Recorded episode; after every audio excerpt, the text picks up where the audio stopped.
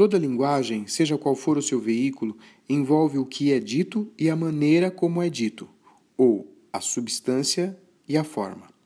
A grande pergunta no tocante à substância e à forma é: será que a matéria vem pronta primeiro e a busca pela descoberta de uma forma em que encarná-la vem depois? Ou será que todo o empenho criativo do artista é um esforço para dar forma a um material a fim de que ele seja, na realidade, a substância autêntica de uma obra de arte? Essa pergunta tem um alcance amplo e profundo.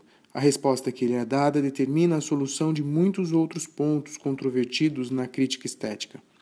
Existe um valor estético pertinente aos materiais sensoriais e outro pertinente a uma forma que os torna expressivos?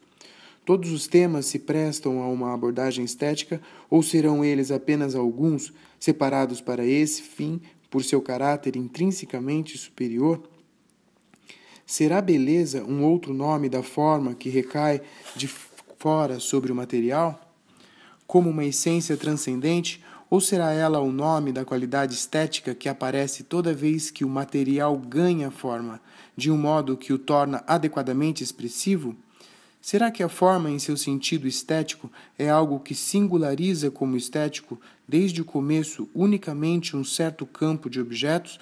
Ou será ela um nome abstrato do que emerge sempre que uma experiência atinge um desenvolvimento completo?